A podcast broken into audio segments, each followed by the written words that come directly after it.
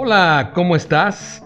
Me da mucho gusto saludarte. Vamos a dedicar este podcast a uno de los grupos más interesantes de la década de los años 70, Creedence Clearwater Revival. El contenido de la información será interesantísimo. Involucra a un grupo que navegó por muchos y diferentes géneros que sentaron las bases para mucha de la música que escucharíamos años después.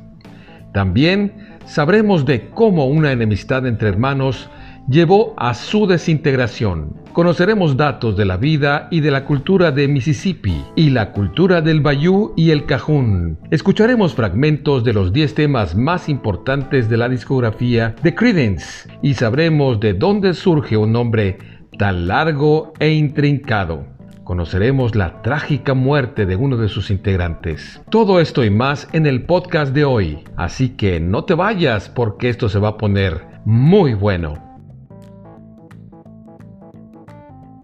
Comenzamos con algunos datos del grupo.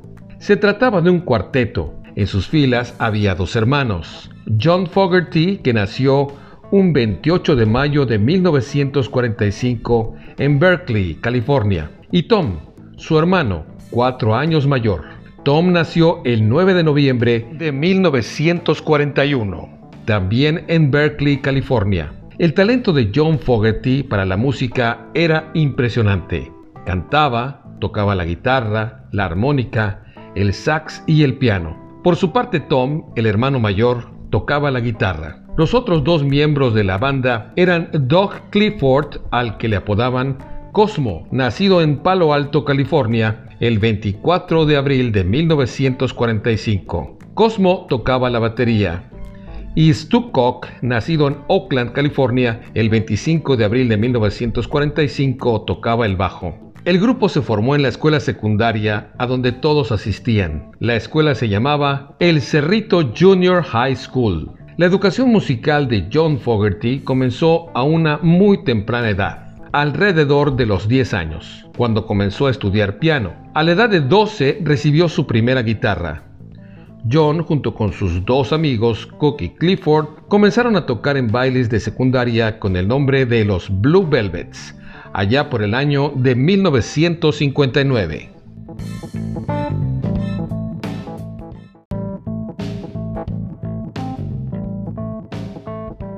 Creedence comenzaron a tocar juntos y para finales de la década de los años 50 ya tocaban en bailes locales bajo el nombre de los Blue Velvets. Luego cambiaron al de los Gollywalks. Gollywalks se refiere a un muñeco de trapo que junto con el oso de peluche era considerado apropiado para los niños varones. Tiene sus orígenes en un personaje negro de los libros infantiles anglosajones del siglo XIX. Fueron firmados entonces por una compañía disquera de San Francisco llamada Fantasy Records. Y para 1964 comenzaron a producir algunos sencillos. Brown Eyed Girl vendió 10.000 copias en 1965.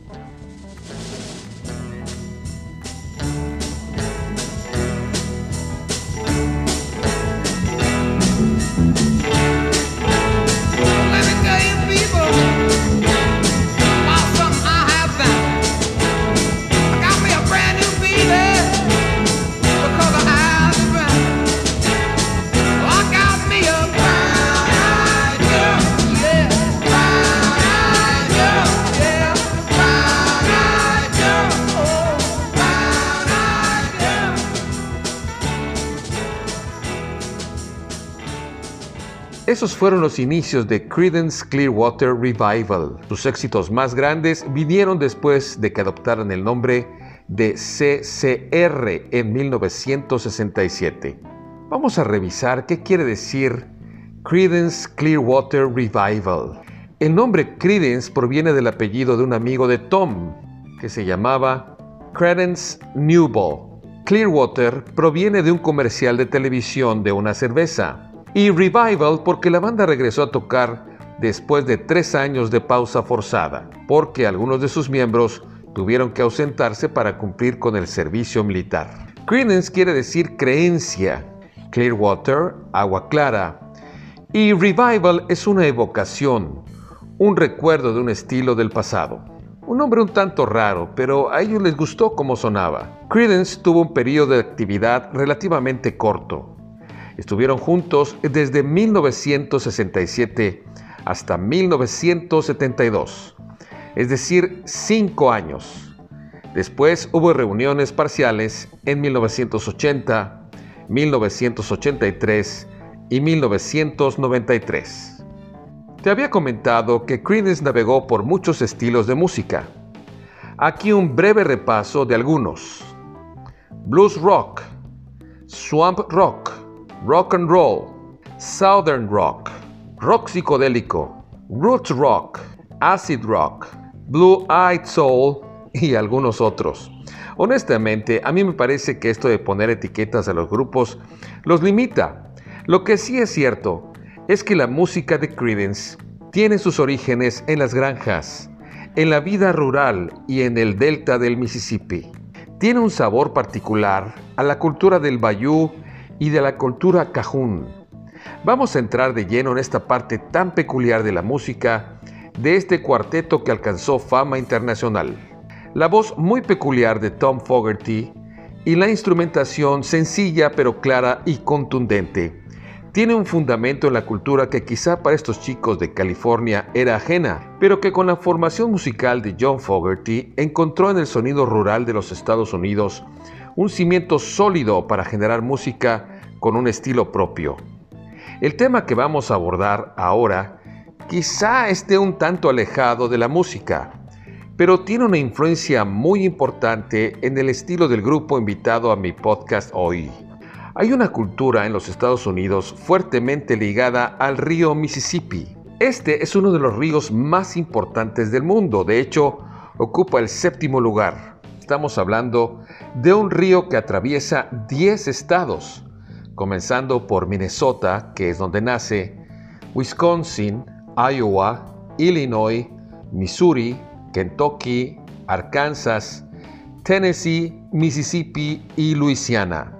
Ojo aquí, en estos dos últimos estados, porque hablaremos de la cultura que se desprende de la vida del río y los sedimentos que a través de los años fue arrastrando y formó el llamado Delta del Mississippi. Se comenzó a sembrar caña de azúcar, algodón y una tintura que se llamaba índigo. Y en el Delta del Mississippi se asentaron unos pobladores que fueron expulsados por los británicos de Canadá se llaman acadianos. La mezcla étnica de esta región la hace culturalmente muy rica. Aquí conviven dos millones de personas que tienen sus orígenes en Francia, España, los acadianos, alemanes, italianos, africanos, hindús y nativos americanos. De ahí la riqueza de la vida en el llamado Bayou, que es el terreno formado por el delta del Mississippi y todo el ecosistema que representa este río. La cocina tiene una cultura igual de interesante y se le conoce como cajún. Es rica en mariscos del río, pan de maíz y carne, todo mezclado de una manera sencilla y muy rica. Les platiqué muy superficialmente la historia de todo lo que influyó en el estilo que adoptó Creedence Clearwater Revival. Vamos a escuchar un fragmento de su primer gran éxito. Se trata de Susie Q.